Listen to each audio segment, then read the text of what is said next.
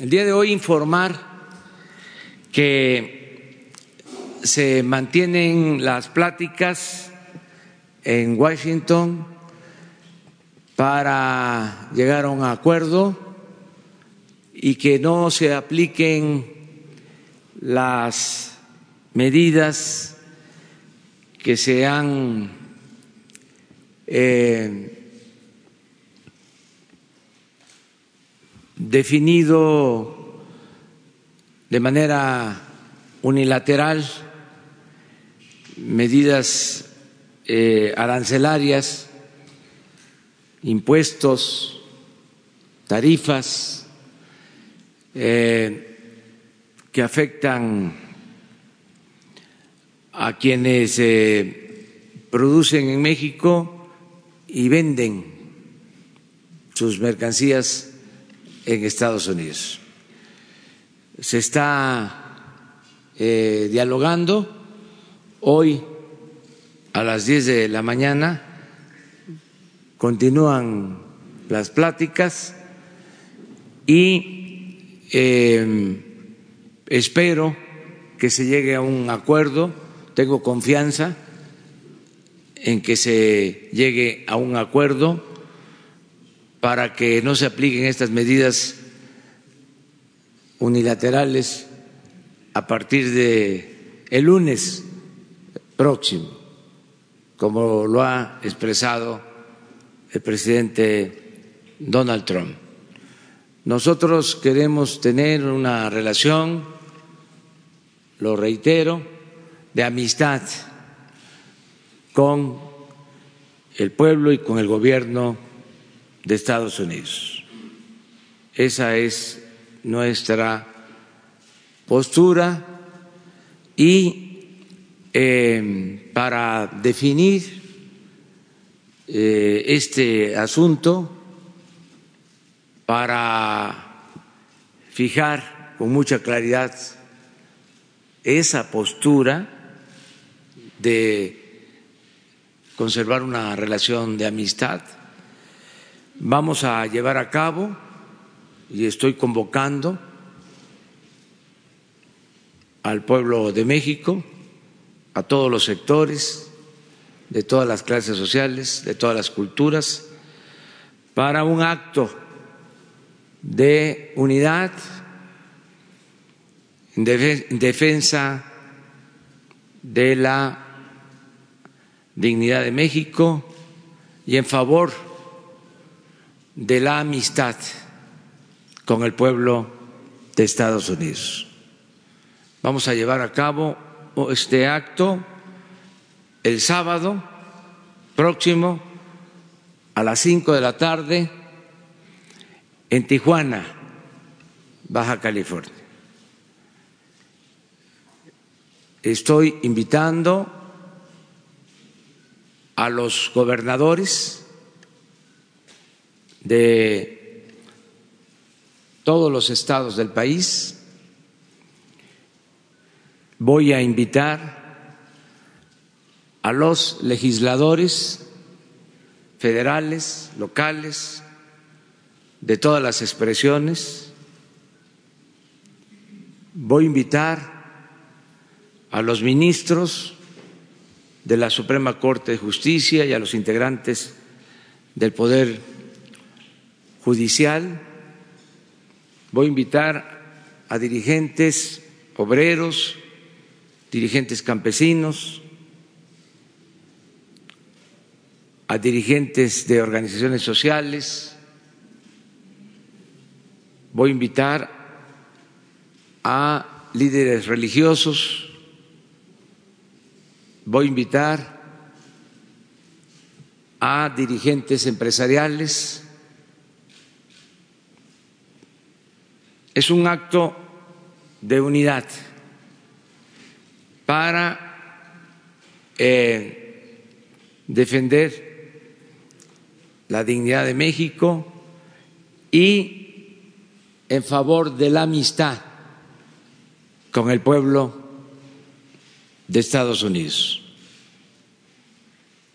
El sábado próximo a las cinco de la tarde en Tijuana, Ya se va a dar a conocer en el transcurso del día de hoy el sitio en el que nos vamos a congregar. Aviso con tiempo para que los que quieran asistir pues ya empiecen a prepararse, porque es donde comienza nuestra patria y este lleva tiempo el traslado a Tijuana, pero creo que eh, van a participar de todo el país, ciudadanos de todo el país. Y ahí eh, vamos a fijar nuestra postura, que, repito, se va a desenvolver, se va a expresar tomando en cuenta que deseamos tener una buena vecindad con Estados Unidos, pero al mismo tiempo eh, defendiendo la dignidad de México.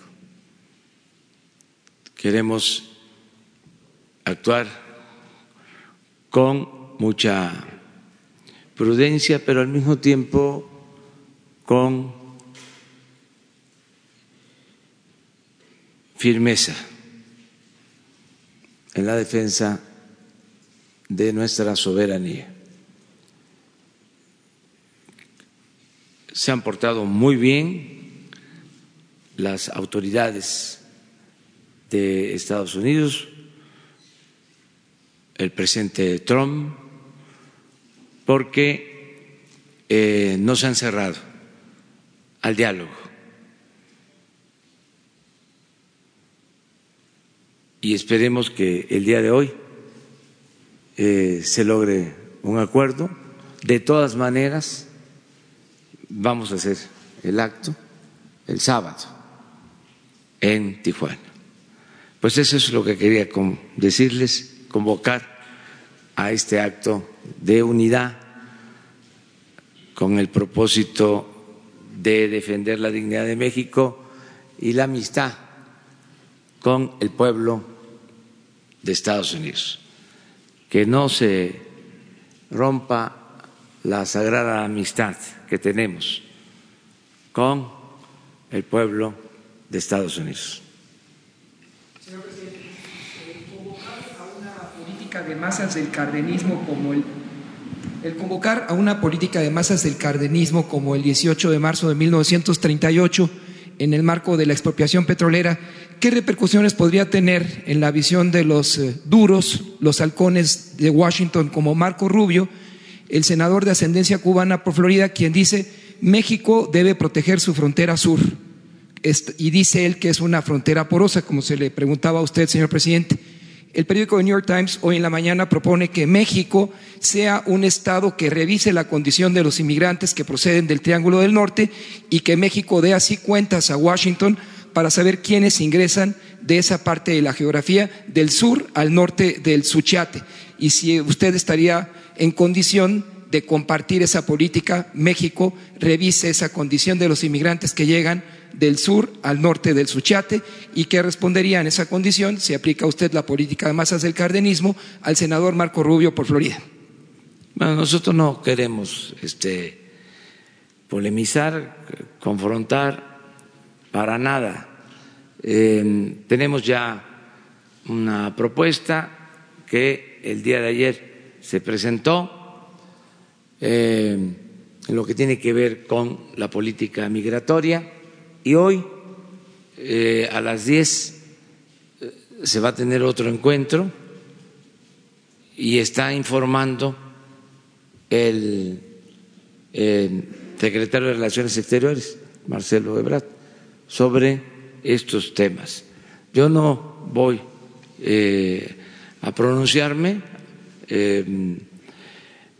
a fondo, en definitiva, hasta el sábado, a las cinco de la tarde. Eh, esto no significa que no va a haber información.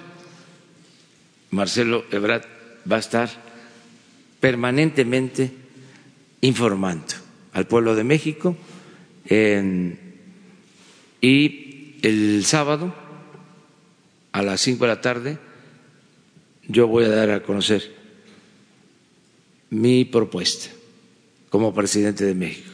Finalmente, señor presidente, ¿cree que en su momento Nixon y sus sucesores que establecieron la operación Intercepción con México, esa operación Intercepción ahora llevada a términos del lenguaje del presidente Trump, fracasen o a partir del lunes Estados Unidos aplique aranceles a las exportaciones o las importaciones de México? Pues yo estoy optimista, yo pienso que se va a llegar a un acuerdo, lo deseamos, este, siempre hemos dicho que lo mejor es eh, el diálogo y el acuerdo, que eso es lo que más conviene a Estados Unidos y a México, que no este, es recomendable la confrontación y eh, así además lo eh, está expresando el pueblo de México. Quieren que se mantenga una relación de amistad con el pueblo y con el gobierno de Estados Unidos. Entonces, por ahí vamos este, a actuar em, sin amenazas, sin balandronadas, em, con mucha responsabilidad. Tenemos que eh, actuar eh, de manera eh, responsable y lo estamos haciendo. Entonces vamos a esperar que sucede. pues hay quienes quisieran que nos confrontáramos nosotros vamos a cuidar la relación con el gobierno de Estados Unidos, vamos a cuidar la relación con el presidente Trump, pero sobre todo vamos a cuidar la relación con el pueblo de Estados Unidos. Eso es lo que más eh, nos importa el tener muy buena relación con los estadounidenses. Vamos acá, empezamos. Bueno, los dos. Buenos días. Tengo dos preguntas. La primera, eh, Alejandro Piñón de Mega Noticias TVC. La primera tiene que ver con que la agencia Reuters decía eh, eh, que la reacción del presidente podría ser imponer aranceles a algunos productos estadounidenses. Esto con la intención de golpear la base electoral del presidente Donald Trump, saber qué responde ante eso usted y si es que este plan de acción estaría anunciándose el próximo sábado.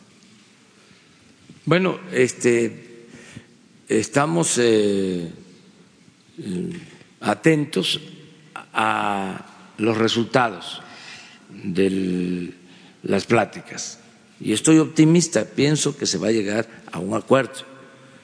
Em, y se está escuchando la opinión de todos, de empresarios, de los obreros, de los gobernadores Ayer me reuní con gobernadores del PRI, se habló del tema, estoy escuchando la opinión de todos em, y no quiero eh, todavía hablar de una posible respuesta. En el caso de que se impongan de manera unilateral estos aranceles. Sí, todo este, se está analizando, todo. es un tema, yo diría que de interés público, no solo lo está haciendo el gobierno, lo está haciendo la gente. Eh, baste ver las redes sociales, las benditas redes sociales, allí están las más variadas opiniones, todas las recomendaciones. Yo este, siempre veo las redes sociales, siempre estoy atento de lo que se opina, es una forma de estar recogiendo los sentimientos de la gente. Además, tengo comunicación constante con los ciudadanos de manera directa, los que no interactúan en redes sociales, este, también tienen este, opinión sobre el asunto y los escucho y estamos este, pues en sintonía. Siempre vamos a estar consultando a los ciudadanos.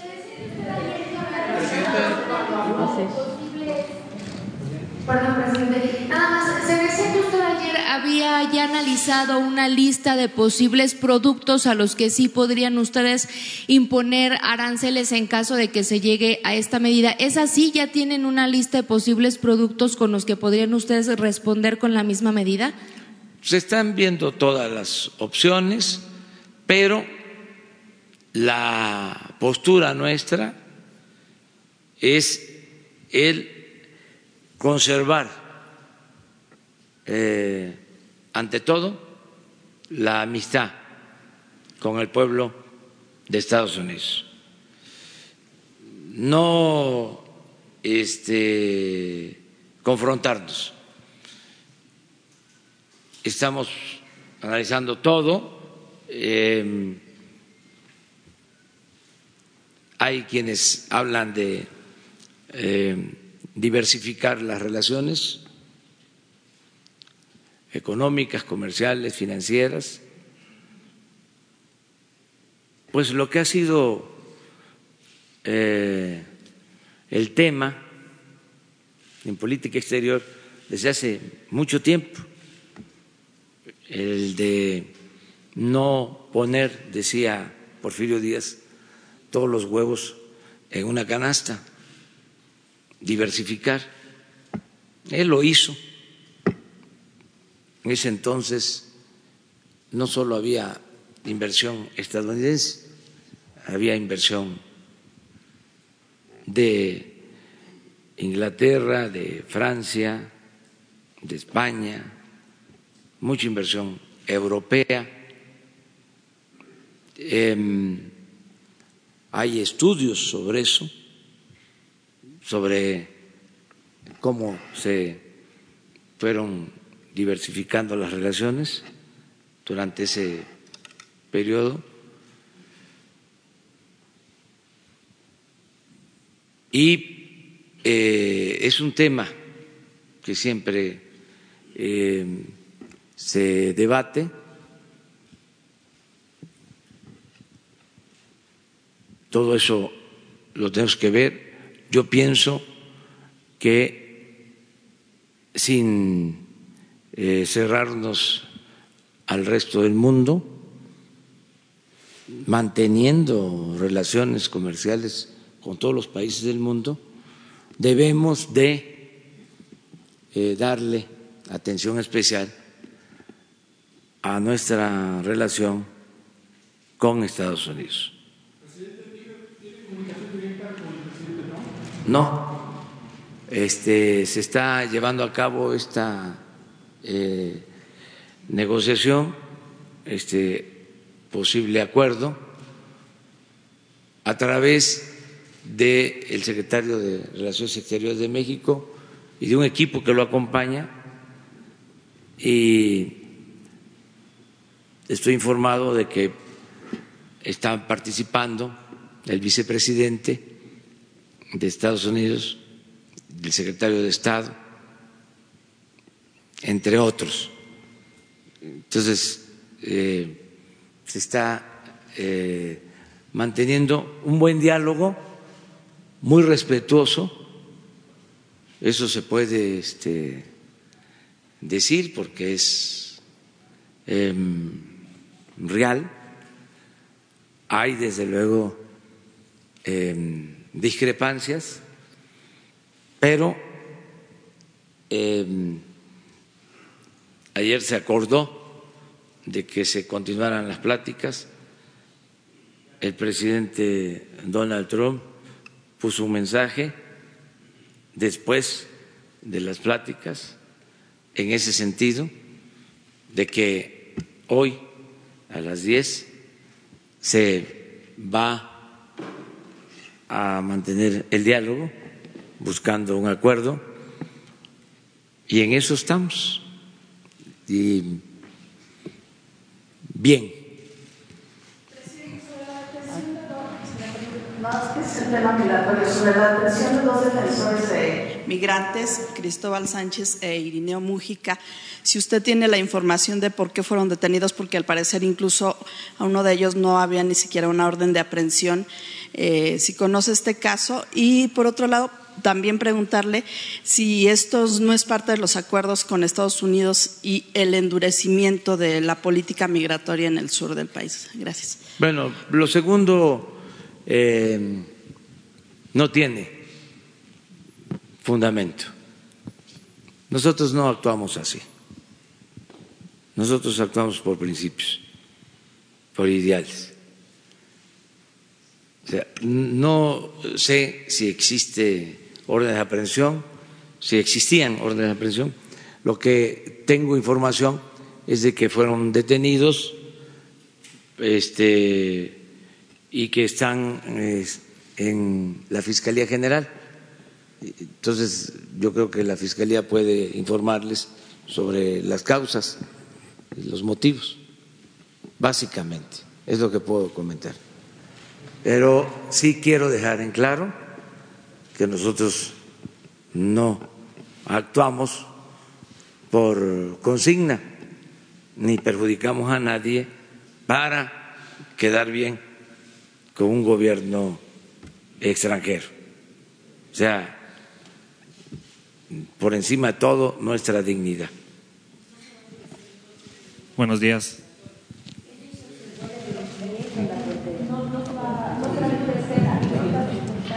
Sí, sí, sí. Buenos días. ¿No se va a endurecer, eh, tomar otro tipo de medidas, filtros de seguridad de, cara a lo que puede pasar? Bueno, nosotros eh, estamos eh, ayudando, ya lo he dicho, es un problema que se origina fundamentalmente en Centroamérica porque hay una crisis eh, grave, económica, social, sobre todo en Honduras y muchos hermanos centroamericanos se ven obligados a emigrar en busca de algo que mitigue su hambre, su pobreza y también por la violencia. Entonces, eso hay que tenerlo presente. Por eso nuestra insistencia en que se atiendan las causas. Desde que comenzó la relación con el presidente Trump, la primer correspondencia con el presidente Trump fue una carta donde les expongo el problema y sugiero que se atiendan las causas, porque no es un asunto solo de medidas eh, coercitivas. Se requiere atender el problema, lo que origina el problema.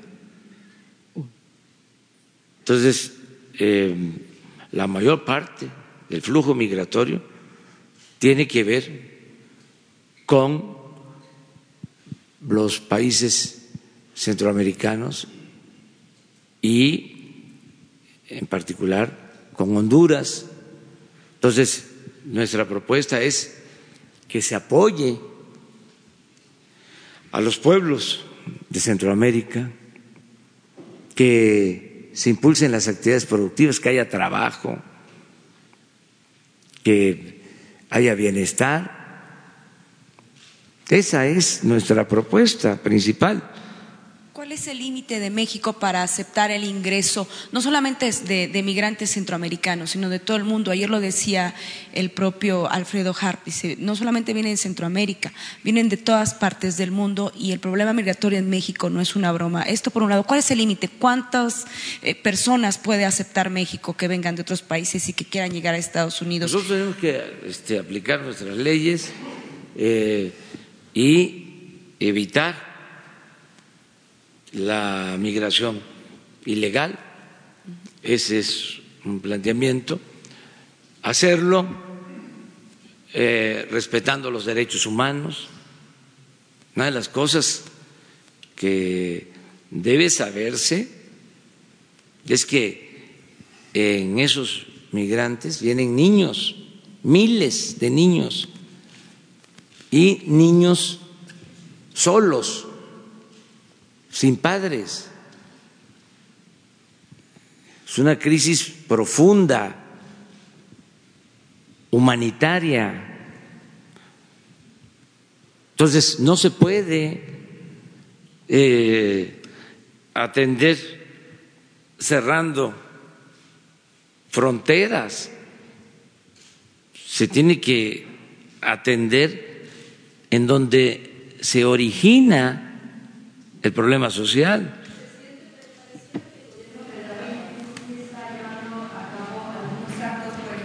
Ayer en Gómez Palacio Durango, eh, pues se aseguró a 176 migrantes. Pareciera que con estas acciones el gobierno federal de alguna manera sí está respondiendo a, a bueno, pues las llamadas del presidente Donald Trump en torno al tema de detener los flujos es que migratorios. No se puede este, permitir que eh, transiten por nuestro territorio de manera ilegal. O sea, tenemos nosotros que aplicar las leyes sin violar los derechos humanos y al mismo tiempo pidiendo que se atiendan las causas que originan el fenómeno migratorio. ¿Seguirán este tipo de detenciones entonces a lo largo de todo el territorio mexicano? Acompañamientos para dar opciones de trabajo en nuestro país y acompañamiento de regreso a sus países de origen.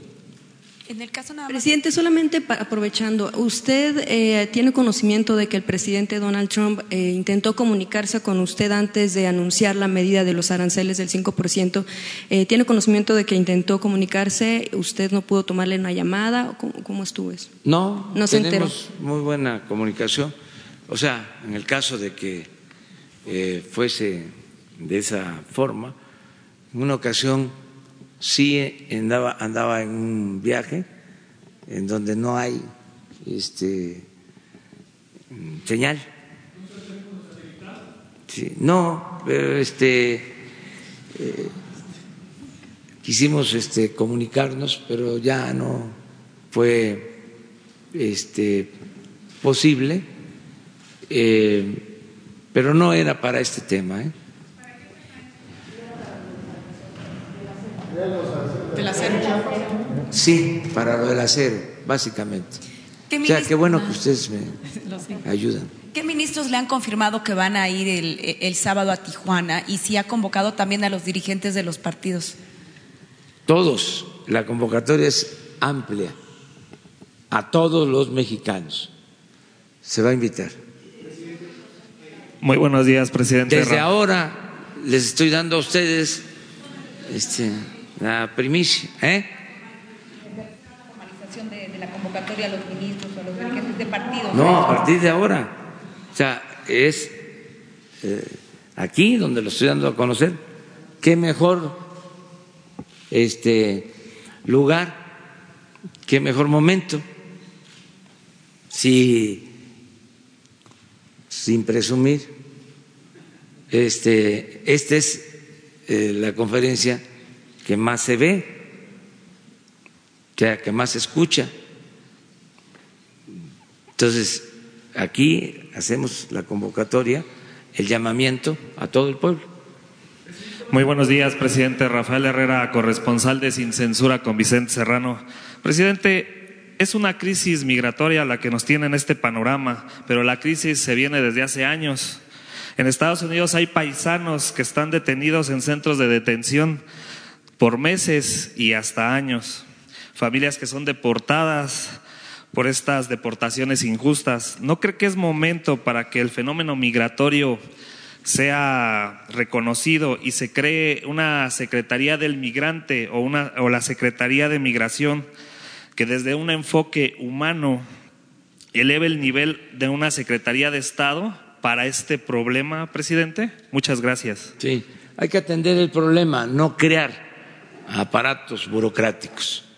Ya eso este, no sirve más eh, oficinas y burocracia y gastos.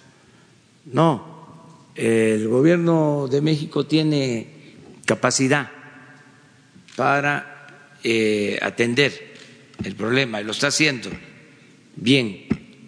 Este, y lo que se necesita pues es convencer, persuadir de que hay que apoyar el desarrollo de los pueblos y que haya empleo.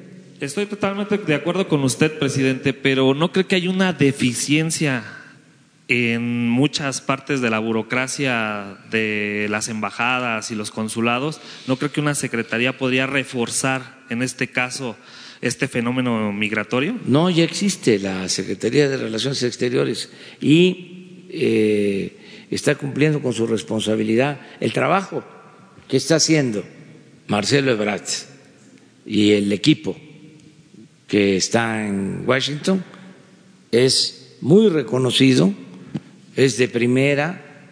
Em, tenemos una extraordinaria embajadora de México en Estados Unidos, eh, Marta Bárcenas, con 30 años de experiencia en política exterior, en diplomacia. El equipo es de primera y este, todos tenemos que ayudar, todos tenemos que apoyar. Y por eso esta decisión de convocar a todos los ciudadanos, a que unidos eh, defendamos la dignidad de México y al mismo tiempo, al mismo tiempo, nos pronunciemos por mantener inalterable la amistad con el pueblo de Estados Unidos. Muchas gracias, presidente. Ustedes. Buenos días, presidente. Eh, José Sobrevilla, de Noreste de Veracruz. Eh, ¿Qué acciones seguirá su gobierno ante los casos de nepotismo que se registran en el gobierno morenista de Cuitlagua García, en Veracruz, donde su primo, Eleazar Guerrero, es subsecretario de Finanzas y Administración del gobierno del Estado y dos de sus hijos, Eleazar de Eleazar, Nitzia Araceli es directora de atención a la población vulnerable del DIF estatal involucrada en el pago de empresas fantasmas en desayunos infantiles y su hijo Eleazar Guerrero, director de vinculación ciudadana de la Secretaría de Seguridad, también ha estado involucrado en el escándalo de la compra de unas patrullas. El cuñado de Eleazar es eh, eh, padre de, eh, ha sido subdirector de administración del Consejo Estatal de Seguridad Pública y el primo de Eleazar también ha sido director de Patrimonio del Estado y su nombre es Belisario Reyes Herrera. ¿Cuáles serían las medidas que su gobierno tomaría en este caso, que es una demanda de los veracruzanos? Bueno, nosotros este, estamos recomendando que no haya nepotismo, que no se le dé eh, trabajo a familiares, que no pase lo que sucedía antes por ejemplo, en Veracruz, que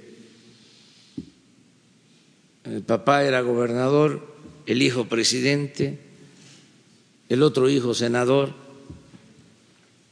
O sea, ya no. Este, basta de nepotismo, pues que la autoridad competente actúe. Ya hizo la denuncia y estoy seguro que eh, que es un hombre honesto, íntegro, nada que ver con los gobernadores anteriores, va a tomar en cuenta tu planteamiento y tiene que dar una explicación. Buenos días, Alberto Rodríguez de CDP Noticias. Eh, usted ha dicho en algunas ocasiones que México es un país racista, yo agregaría que es un país xenófobo. Con toda esta hervidumbre de, mm, y la relación con Estados Unidos que nos está culpando de la migración centroamericana hacia su frontera sur, ¿no teme usted que si se impone ese arancel de 5% haya reacciones adversas contra la población hondureña en México?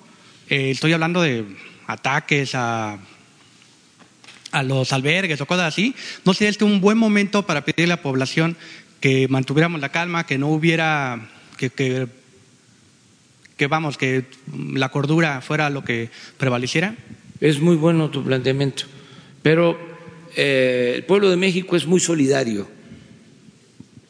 y nosotros vamos a seguir insistiendo que por encima de las fronteras está la justicia y la fraternidad universal. Nosotros no podemos condenar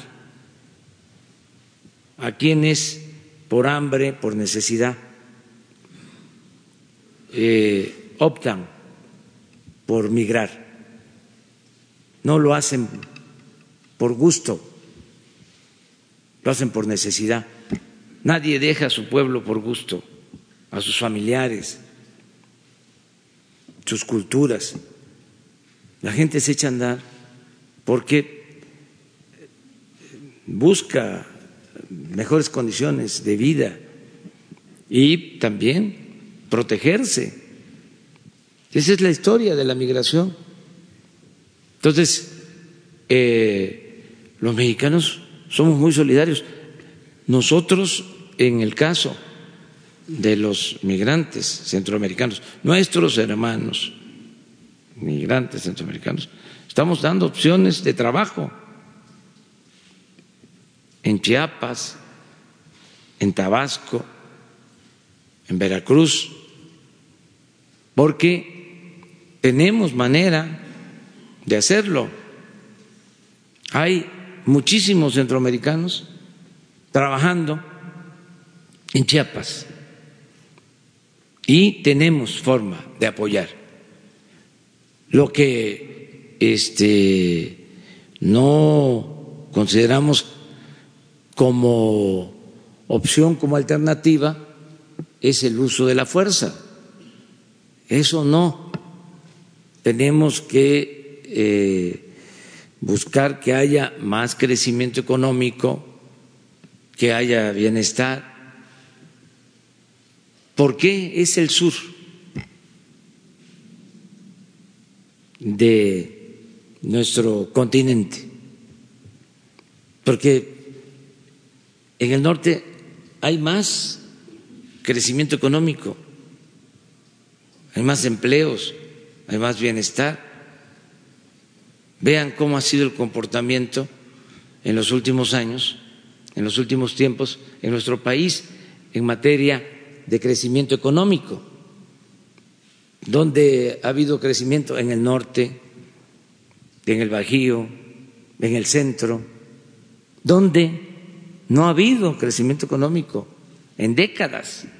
En el sur, en el sureste. Pues esto se extiende a Centroamérica y eh, últimamente se ha agravado la crisis económica y de bienestar social en Centroamérica. Entonces, ¿qué es lo más recomendable? Pues impulsar las actividades productivas, crear empleos. Y nosotros ya lo estamos haciendo. Y si es necesario, les decía yo, les comentaba, vamos a ampliar los programas de rescate al campo y de creación de empleos. Eh, en Chiapas se están sembrando 200 mil hectáreas de árboles maderables y frutales, 80 mil empleos. Pero, si es necesario, nos vamos al doble en Chiapas, a 400 mil hectáreas, 160 mil empleos. Claro, se requiere, pero ya tenemos eh, en marcha el programa, eh, ya eh, se ha definido el método de trabajo, se requiere pues ampliar la superficie de viveros, producir millones de plantas más, eh, pero tenemos manera de hacerlo con eh, el ejército. Ellos eh, tienen viveros, con ellos se están produciendo las plantas em, y tenemos posibilidad de ampliar y también en viveros comunitarios y la gente está participando y otras acciones. Ya empezamos a entregar apoyos a productores de café, a productores de caña. Está en marcha la construcción de caminos con uso intensivo de mano de obra en Oaxaca. Eh, si es necesario, vamos a llevar a cabo un programa emergente para fortalecer la industria de la construcción que tiene pues este un efecto multiplicador, se hacen las obras, se generan empleos, se reactiva la economía. O sea, nosotros este, sabemos cómo eh, crear empleos, que haya bienestar en México eh, y de esa manera lograr la paz y la tranquilidad. Una segunda pregunta, presidente. Eh, ¿Qué opinión le merece que un expresidente haya utilizado esta coyuntura eh, con Estados Unidos para lanzar una recomendación a su gobierno con el logotipo de su próximo partido político? No sé, no estoy enterado. O sea, no, de verdad, no. Ah pero no sabía, no sabía. A ver, ustedes, tú, sí. Sí, sí. Eh, entre los compromisos eh, no cumplidos del gobierno del presidente Enrique Peña Nieto está lo que en un principio denominó autopista Acapulco-Huatulco, 500 kilómetros aproximadamente y que quedó en una ampliación de solamente 80 kilómetros. Se va a continuar con esta obra, se va a, está paralizada. Durante seis años solamente construyeron 80 kilómetros. Pasa por una de las regiones más importantes de lo que es la Costa Chica, los que usted conoce, los pueblos originarios, los pueblos afrodescendientes, donde habitan estos pueblos bajo la dominación de caciques vinculados al narcotráfico, protegidos por grupos policíacos y a veces hasta del ejército pues es eh, la costa chica em, de Guerrero y la costa de Oaxaca, sí es una región abandonada, marginada, eh, Cuaji y todos esos pueblos que los conozco muy bien, afroamericanos, este, parte de una de las culturas más importantes de nuestro país. Sí, conozco la región, eh, vamos a ver cómo quedó el proyecto. Este, eh, es de las obras inconclusas, de muchas obras inconclusas. En algunos casos se les está dando continuidad, en otros casos pues estamos esperando porque también depende de los recursos, de, los fondos que se tengan. Lo que sí puedo comentarles que en esa región se va a aplicar el programa Sembrando Vida, precisamente. O sea, eh, es buena información o buena noticia para los guerrerenses de la Costa Chica, de que vamos a aplicar ahí el programa Sembrando Vida y ahí también se eh, eh, está apoyando ya a los productores de café de la sierra eh, y ya empezó la distribución del fertilizante a los productores de Guerrero. es una inversión de alrededor de 500 millones de pesos. Se va a entregar a todos los productores el fertilizante de manera gratuita. Eh, ya eh, empezaron a llegar eh, trailers a la montaña Atlapa con fertilizante. Hemos tenido algunos problemas de detención de este, los carros y de personas. yo aprovecho para pedirle a todos los guerrerenses que nos ayuden, porque este programa de fertilizantes que fue solicitado por el gobernador de Guerrero, que nosotros este, respondimos, para que todos los productores de Guerrero tengan fertilizante. Estamos buscando también que sea fertilizante que no afecte el suelo,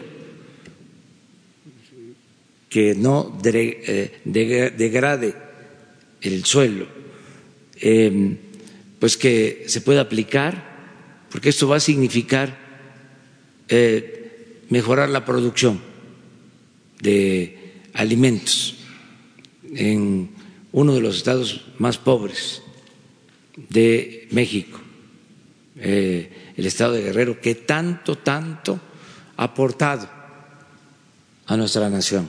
No se podría escribir la historia de México sin Guerrero. Entonces, este, vamos a ver lo del camino, de la carretera, en qué estado está y te informamos.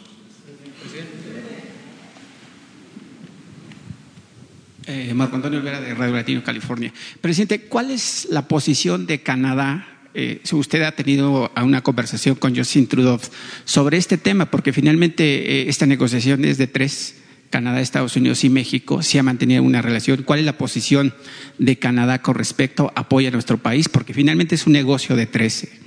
Sí, es buena la relación con Canadá. Em, nos eh, comunicamos, em, desde luego, entre funcionarios, la Secretaría de Relaciones Exteriores, la Secretaría de Economía, con funcionarios de Canadá cuando lo del acero eh, se eh, llegó a un acuerdo conjunto, son muy buenas las relaciones con Canadá, se está separando eh, lo del tratado de este tema.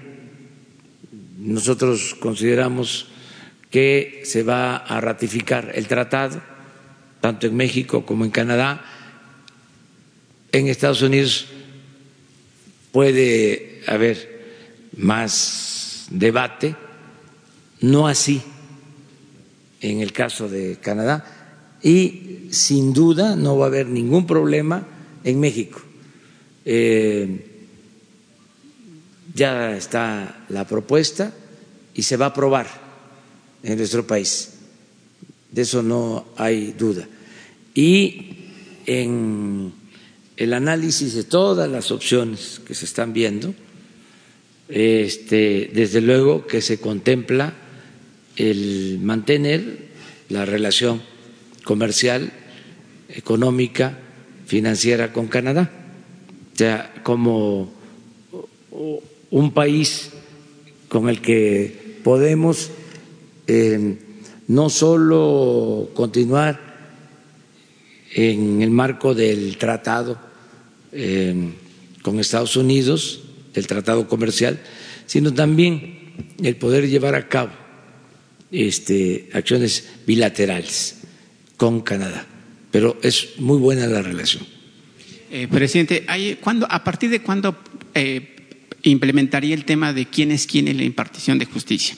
Lo digo porque tal parece que algunos jueces eh, han convertidose en un talón de Aquiles para el desarrollo del país. Le pongo un ejemplo. Em, la jueza Luz María Ortega Tlapa ha otorgado amparos en su momento cuando el Chapo para que no fuera extraditado hacia Estados Unidos. También otorgó un amparo al jugador de fútbol Rafael Márquez para abrir sus cuentas bancarias. Otorgó amparo a Emilio Lozoya para no ser detenido.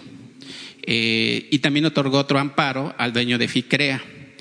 Y ahora tal parece que, y si va a haber, o cuál es el avance con, el poder eh, de la Suprema Corte, ahora que se ha denunciado a Eduardo, Eduardo Medina Mora, que pues ha transferido millones de dólares a cuentas bancarias del Reino Unido. ¿Cuándo implementará ese sistema de, quién es quién en la impartición de justicia? Porque, insisto, se ha convertido en un talón de Aquiles para el desarrollo del país esta eh, parte de, que gobierna en México. Bueno, pues esta eh, sección queda inaugurada ahora ya tú comenzaste. Lo más importante de todo es la, la, transparencia. O sea, miren, lo que aquí se dice, este, no exagero, pero sí tiene un efecto todo lo que decimos en este colectivo. Entonces, ¿cuándo inauguramos el quién es quién? Ya. O sea, lo que ustedes están planteando, lo que yo eh, planteo y voy a seguir haciendo para acabar con la corrupción, que todos ayudemos, que no nos eh, callen, que no haya silencio, que se hagan denuncias.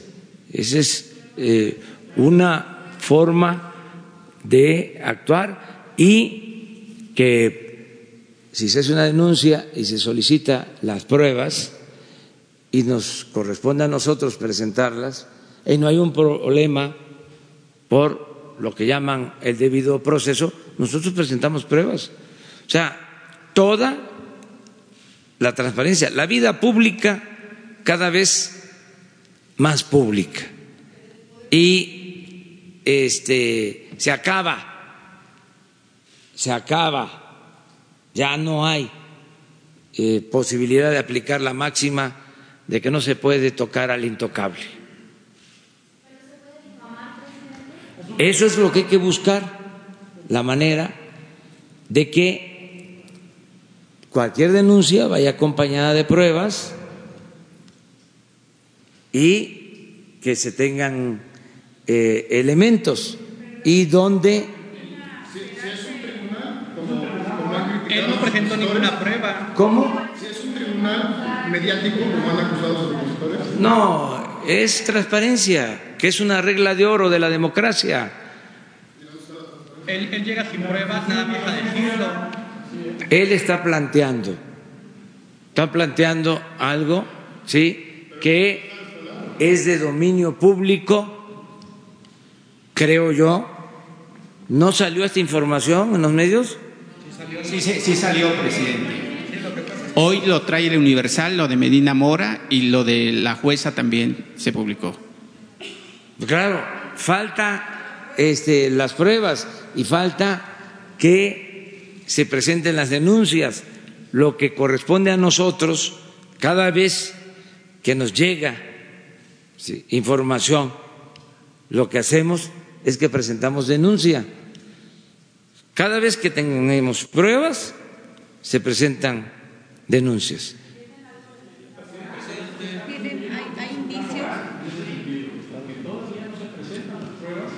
y ya de alguna manera se está preguntando. En algún momento, presidente, usted dijo con respecto que de alguna esto, eh, la información así, si no mancha de alguna manera artista. En ese sentido. Pero sí, pero si hay pruebas este, y no se afecta el proceso judicial, el debido proceso, pues ni modo que no hablemos de estos temas. Pero, pero esto vulnera. Nada más una, acusación a la ICEBA. Estados Unidos está denunciando a, a Medina Mora. Eh, ¿qué, ¿Qué opinión tiene usted respecto a que Estados Unidos es el que le está dando seguimiento al caso? Bueno, pues si hay esa denuncia, seguramente va a llegar este, para que se presente, en este caso, a la Fiscalía General Eh, por parte del o al Consejo de la Judicatura. por parte del gobierno mexicano no hay datos eh, que de presunción en contra de Medina Mora. Hay información del gobierno de Estados Unidos Ya se las notificaron a ustedes. a inteligencia financiera. Eh, ¿De cuánto Pero eso las no significa este, que sea culpable. Son indicios, eh, son indicios. ¿De cuándo datan esos indicios o esa evidencia? Hay que ver si no afecta el debido proceso. Él participó en, en- en- en sexenios pasados. Ahora es, Es una información que tiene eh, la Oficina de Inteligencia Financiera, eh, solicitada eh, y aportada por el gobierno de Estados Unidos. Tendría que comparecer de manera propia el, eh, el ministro, a partir de lo que usted está diciendo. Siempre y cuando haya denuncia, o sea, si no hay denuncia, pues no.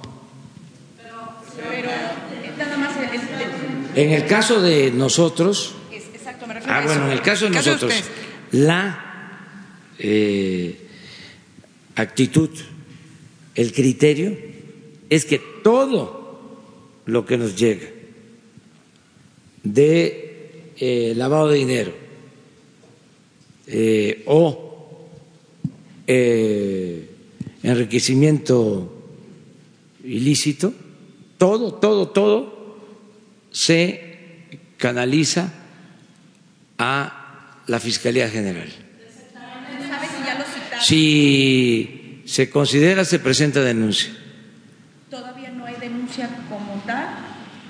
No tengo la información si la este, oficina de inteligencia financiera ya elaboró la denuncia. Lo que sí les puedo decir es que la instrucción que tiene Santiago Nieto es que todo lo que llegue este, a esa oficina con pruebas, además cuando se trata de los convenios internacionales sobre lavado de dinero, todo se tiene que presentar a la Fiscalía General.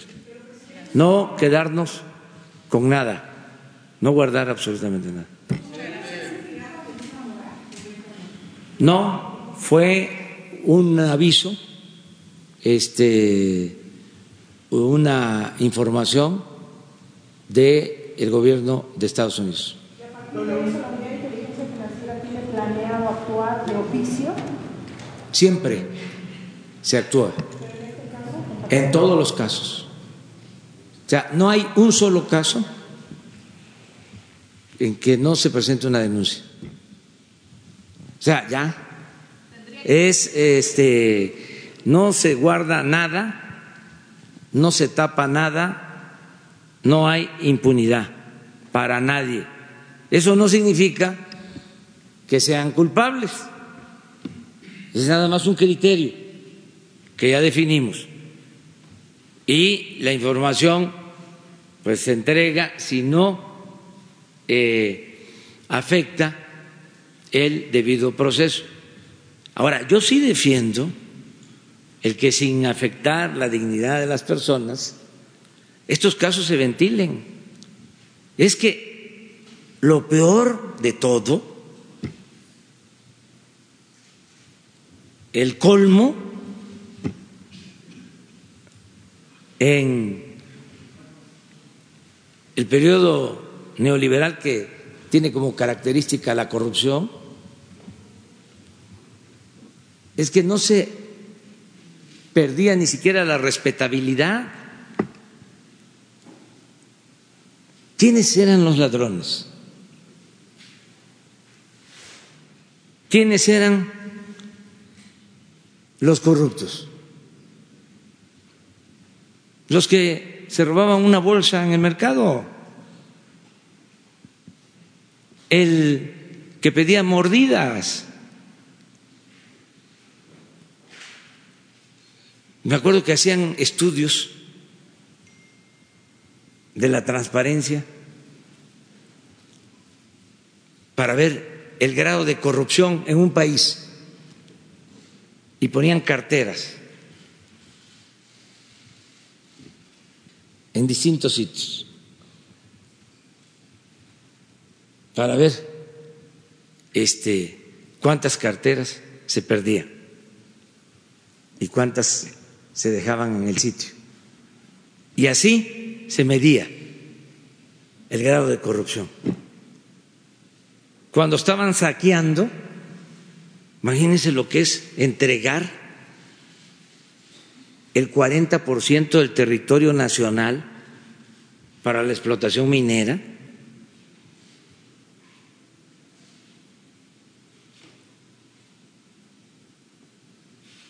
Y eso se veía normal,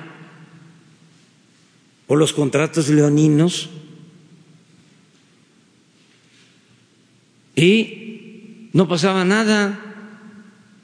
Entonces, ya basta de simulación. Es lo mismo con los impuestos.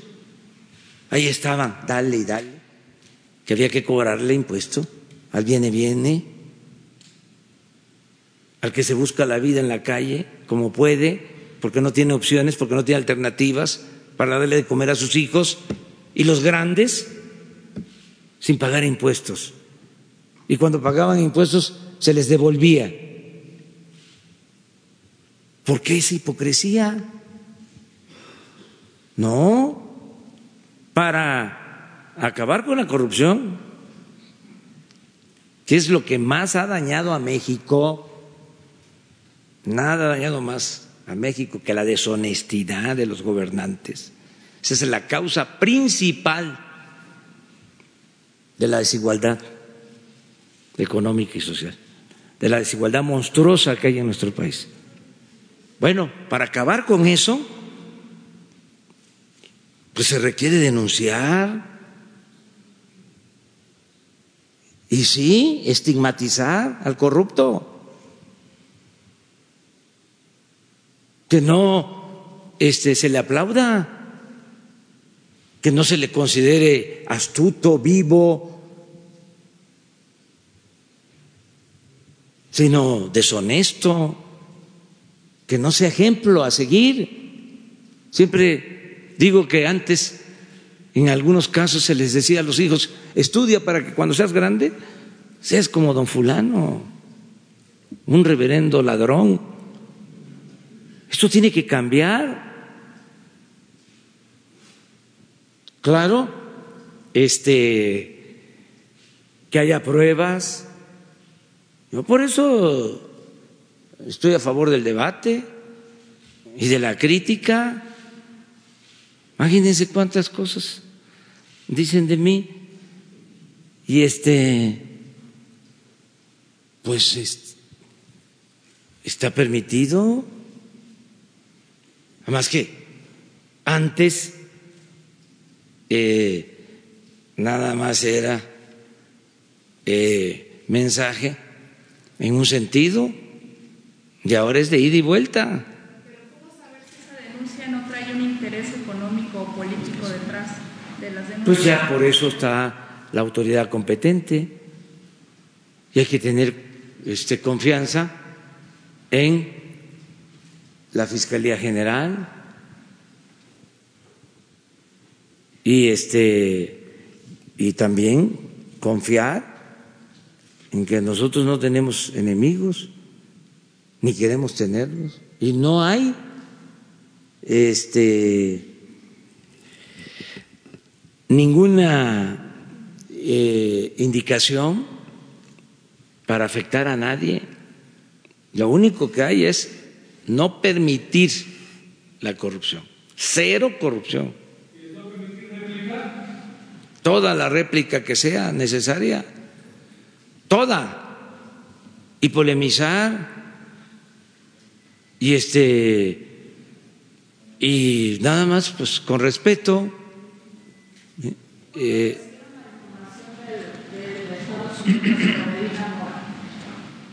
yo creo que hace ya algún tiempo este no sé no sé exactamente pero le voy a, a mañana les contesto ¿Ya lo sabe el ministro presidente? no sé ¿Usted ha tenido conversaciones con él? No no no no no ¿No le ha comentado sobre No, esa parte? no. ¿No trató el tema con el ministro Saldívar? no no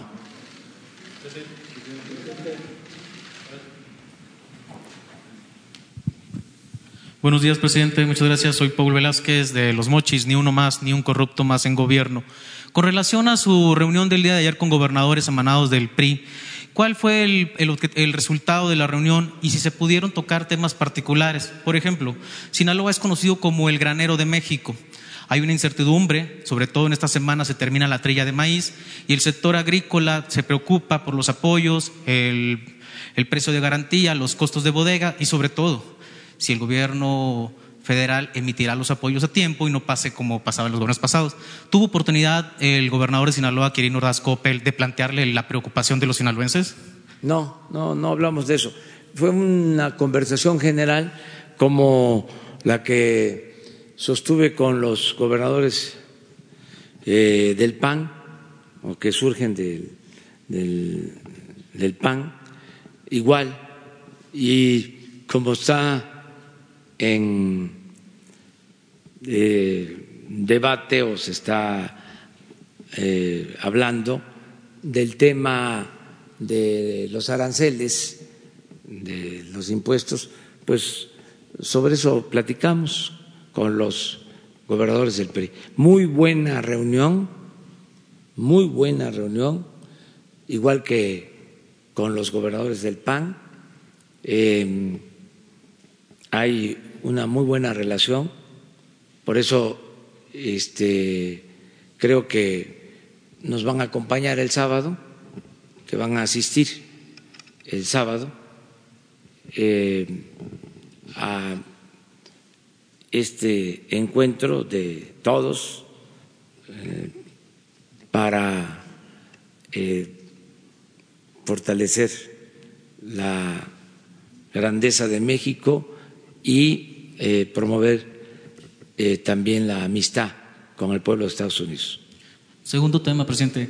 Eh, con relación al día de ayer, eh, tengo entendido que hoy tiene en su agenda una reunión con los grupos de padres de ABC. Si es cierto, ¿cuál es su expectativa de resultado? Si convocará a la unidad a un solo frente, no estar dispersos y sobre todo si también la podemos participar y cubrirla, la reunión. como medios. Bueno, este tengo entendido que se logró que un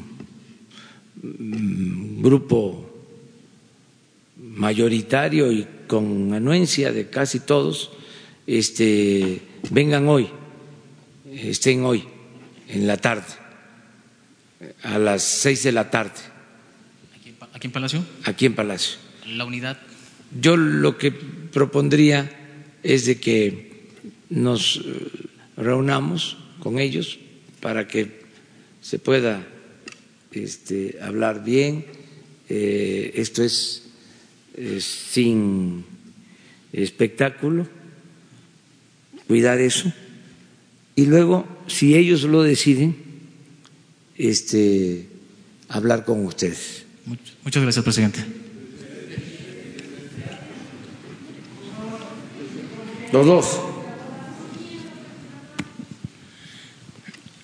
Muy buenos días.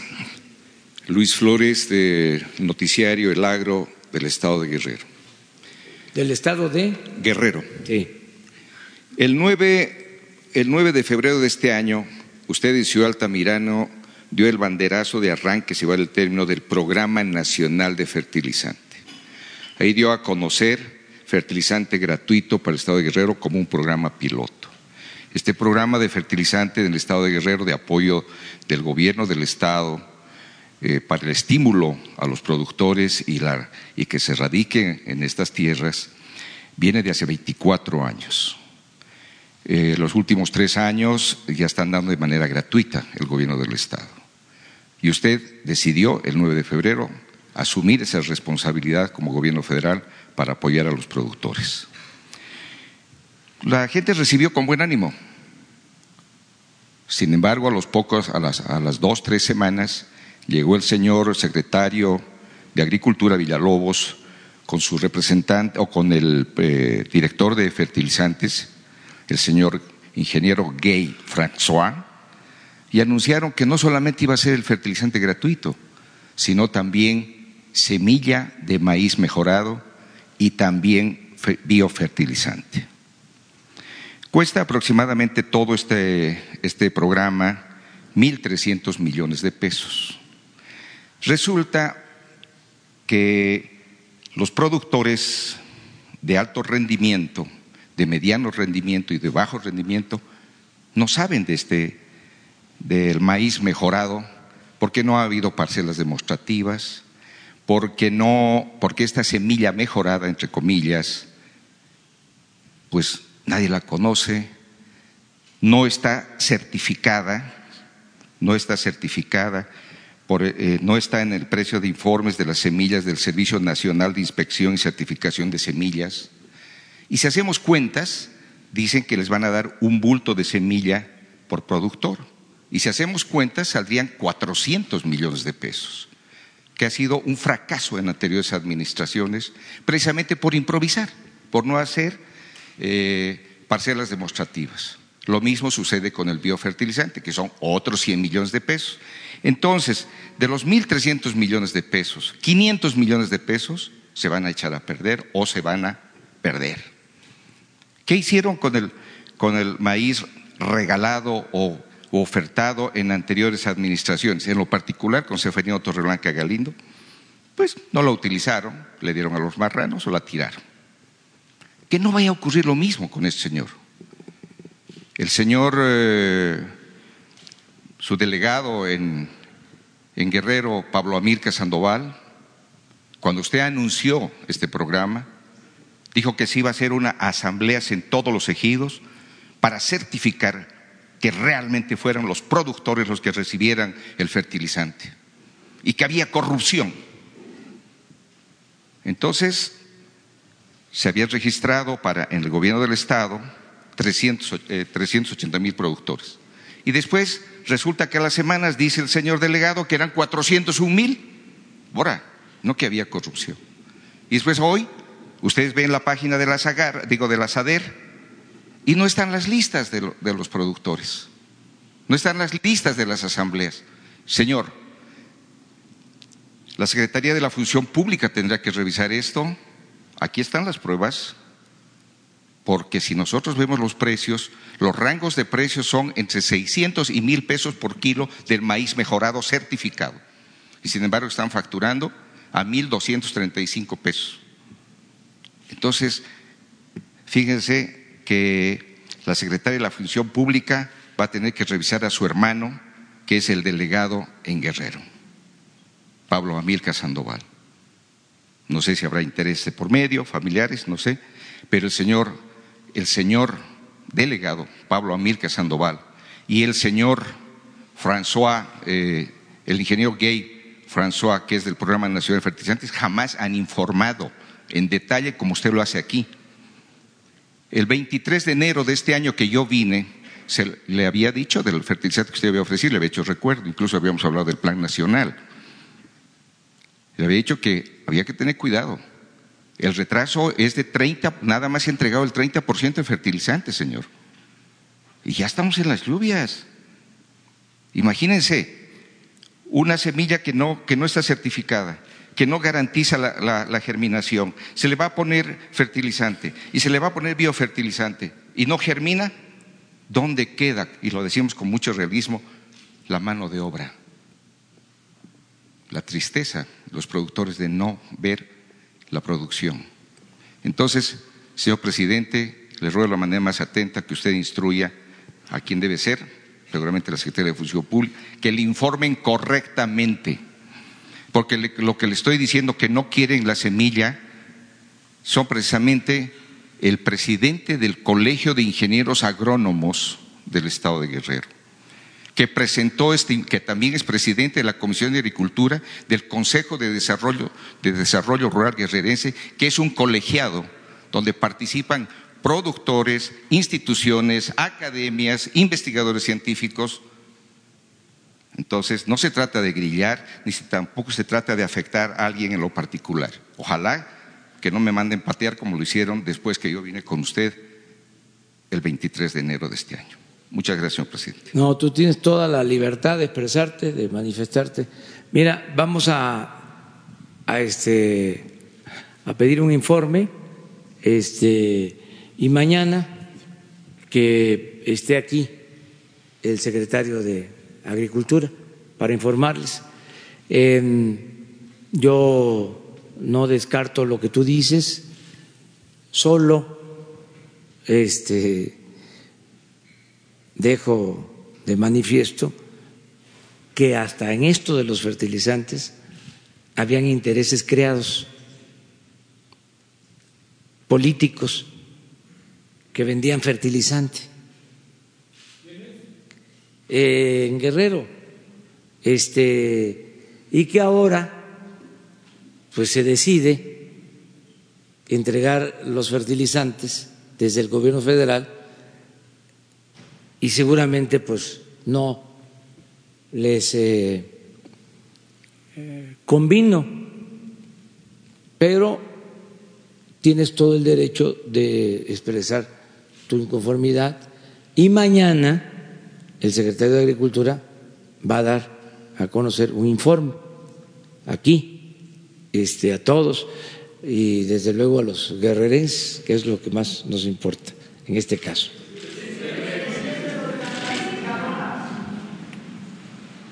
Buenos días a todos. Alberto Morales del periódico El Universal.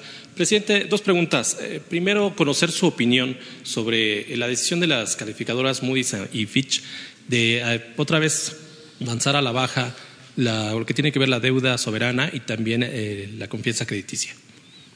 Pues este respetamos esa opinión, pero seguimos sosteniendo que vamos bien que va a crecer más la economía, que cuando menos va a crecer al 2% y que en el sexenio vamos a cumplir el compromiso de crecer al 4%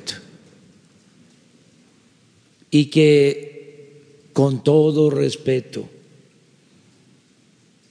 la falla que tienen las calificadoras y los expertos en materia financiera es de que aplican la misma metodología de hace más de tres décadas. Es la metodología que se utilizó durante el periodo neoliberal, que no tomaba en cuenta, en palabras tecnocráticas, la variable corrupción. Entonces, por eso sus pronósticos no resultan, no van a tener este éxito. Pero, eh, no, no le Pero a las pruebas me remito. Pero no le preocupa a su gobierno, sobre todo en, en este contexto de Para la nada, porque negociación de, no. mediante el amago de Donald Trump. No, porque este, nosotros no vamos a contratar eh, deuda, eh, o mejor dicho, no vamos a aumentar la deuda pública. Eh, tenemos finanzas públicas sanas, está muy bien la recaudación,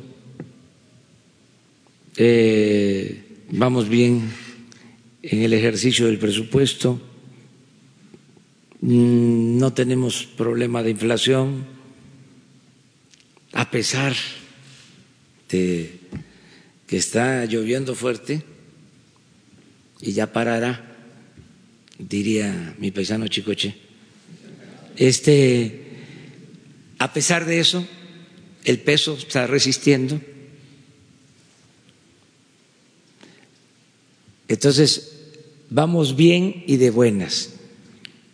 Eh, eso es lo que puedo decirle a la gente, eh,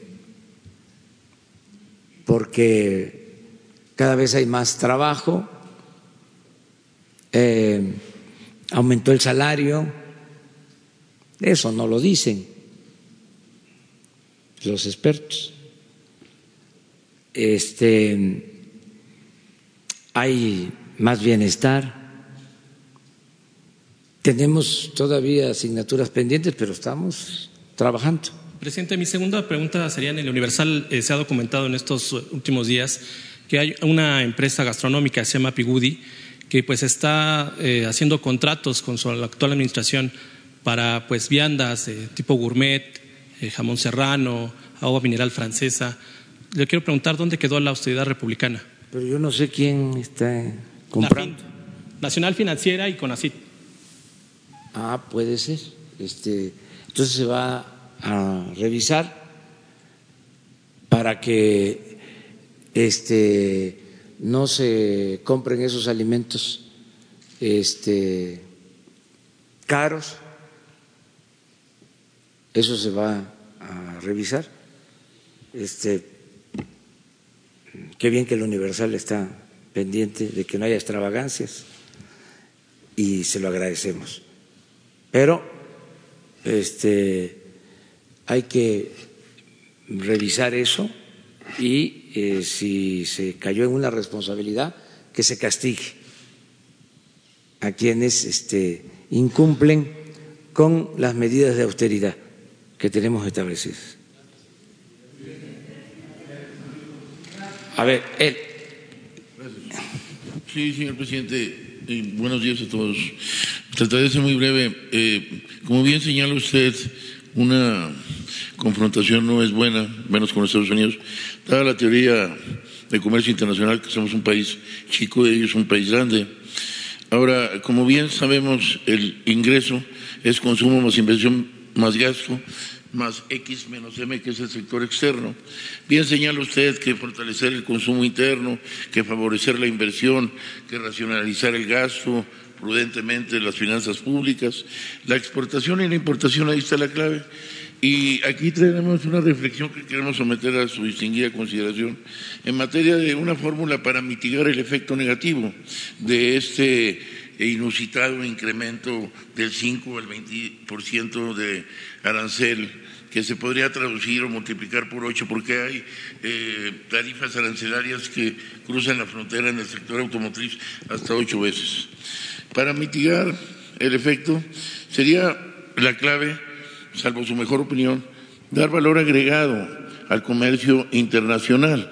El, valor agregado y el contenido regional no ha crecido. El comercio ha crecido, pero poco ha favorecido a la población. Hay una figura, señor presidente, que queremos someter ante su distinguida consideración en materia de un fenómeno que se da en todo el mundo. 2.500 casos hay de éxito y responsabilidad directa en incrementar el ingreso per cápita y detonar el crecimiento.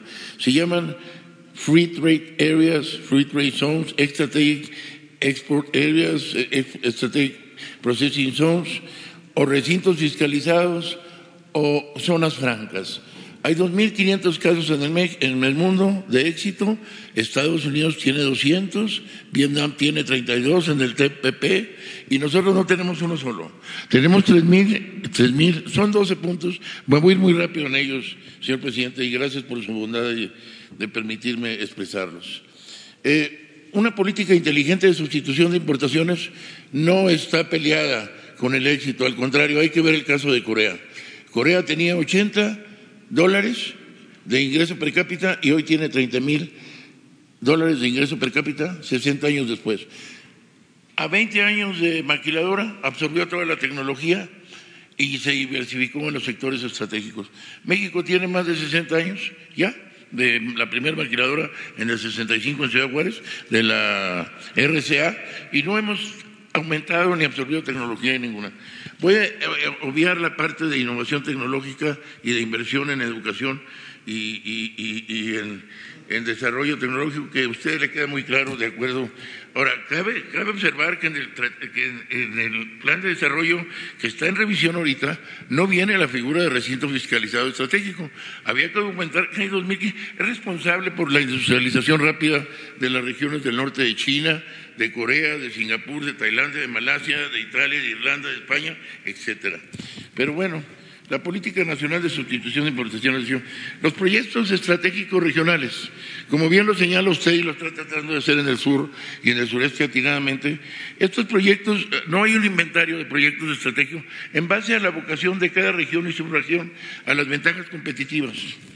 Eh, ahora, ya muy rápidamente, la incorporación de las pymes, que es nula en el comercio internacional, es clave en el éxito de la industrialización y de expandir, eh, eh, incrementar la tasa de crecimiento. Como usted bien lo sabe, la ley de OCU lo señala, la electricidad ingreso de la demanda de trabajo. Si no crecemos al 6.5, no podemos generar el millón doscientos mil empleos que demanda nuestra pirámide eh, poblacional en materia de los jóvenes que salen de primer ingreso. Y en eso le felicitamos por el esfuerzo que se hace de canalizar a los jóvenes, pero creo que es el crecimiento económico, incluso del 4%, que ya es bastante, porque después de cómo está completamente desmantelado el sector productivo, porque no hubo política industrial desde 30 años, y decían que la mejor política industrial era que no hubiera. Y no, había que transformar la, la, la sustitución de importaciones, pero era necesario llevar una, una política industrial proactiva que hoy ustedes en el gobierno federal están muy interesados en llevar a cabo. Pero bueno, ya nada más para terminar, pues la, diversificación de, la inversión extranjera directa, el fortalecimiento del mercado interno, que a usted le queda muy claro. La política espejo en la frontera es muy importante. Y no hay que olvidar que históricamente, en 300 años de observo histórico, científico y de datos duros, las, las fronteras se fortalecen. Las fronteras se fortalecen como también eh, eh, debe ir la política, y que ahí sí estamos muy bien, en, cuestión de asistencia social, de programas sociales, de, la periferia hacia el centro, como usted lo señala. Y bueno, pues nada más aquí la situación. Si hubiéramos tomado la medida de recintos fiscalizados estratégicos, free trade areas, export processing zones, free trade areas, etcétera, foreign zones, ya tuviéramos un ahorro en balanza de pagos de 5 mil millones de dólares anuales. Porque hay que ver, la exportación se hace más competitiva y la importación se abarata. el gran porcentaje de la importación es para insumos para exportar. Si tenemos una sobrevaluación de 500, 600, 700 y hasta mil dólares por contenedor en materia de importación, porque no tenemos. Del lado americano, por ejemplo, en Nuevo que es el principal bastión de comercio internacional, que es el tema que hablamos hoy, eh, tenemos dos mil bodegas al otro lado. Del lado mexicano, una sola. Del lado mexicano lo que sí tenemos son 20 mil y zonas desfavorecidas. Para un mexicano ganar un poquito, una migaja de ese dinero, 360 mil millones de dólares en 15 mil cruces diarios, requería irse con su mica ilegal para bajar el estipaje. Pero el almacenaje, el estibaje, el etiquetado y todo, son intensivo son mano de obra. A nosotros, desde nuestro lado, hoy nos corresponden esas actividades y a ellos evolucionar. No voy a entrar más en ese proceso, pero hay mucho que decir. Eh, generar comercio, como bien lo señala, una guerra de comercio internacional contra el país más fuerte del mundo no nos favorece nada. Hay que evitar la confrontación, lo felicitamos por esa postura. Ahora, eh, nada más ya, pues la inversión de proyectos estratégicos y este, el fortalecimiento, eh, el abatimiento de las asimetrías. Señor presidente, es mucho el tema, pero le agradezco que me haya permitido eh, reflexionar conjuntamente con los compañeros y someter a su lista consideración. Muy bien su exposición y ojalá, ojalá y este eh, no solo se pregunte, sino se hagan análisis así, o sea,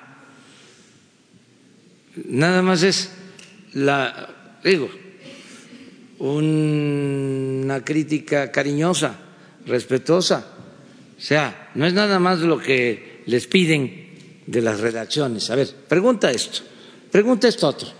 No, el periodismo es análisis, es reflexión, con todo respeto. O sea, no vayan a sentirlo como un regaño.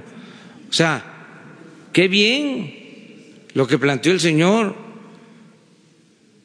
¿Qué es lo que está diciendo en esencia? ¿Sí? Que no solo es eh, el comercio exterior, y hay un dato que así lo demuestra.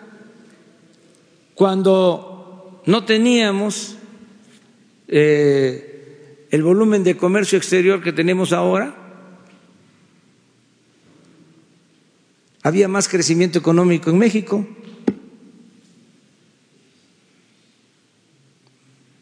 Eso es lo que en esencia plantea. O sea, no descartar el fortalecimiento del mercado interno. Entonces, en una circunstancia como en la que estamos, este, escuchar una reflexión así, ¿por qué no? Vamos eh, a estarnos viendo mañana. Este, mm, seguimos eh, y ayúdenme a convocar, corran la voz, digan de que este, va a haber este encuentro eh, para unirnos para defender la dignidad de México y defender al mismo tiempo la relación de amistad con el pueblo de Estados Unidos.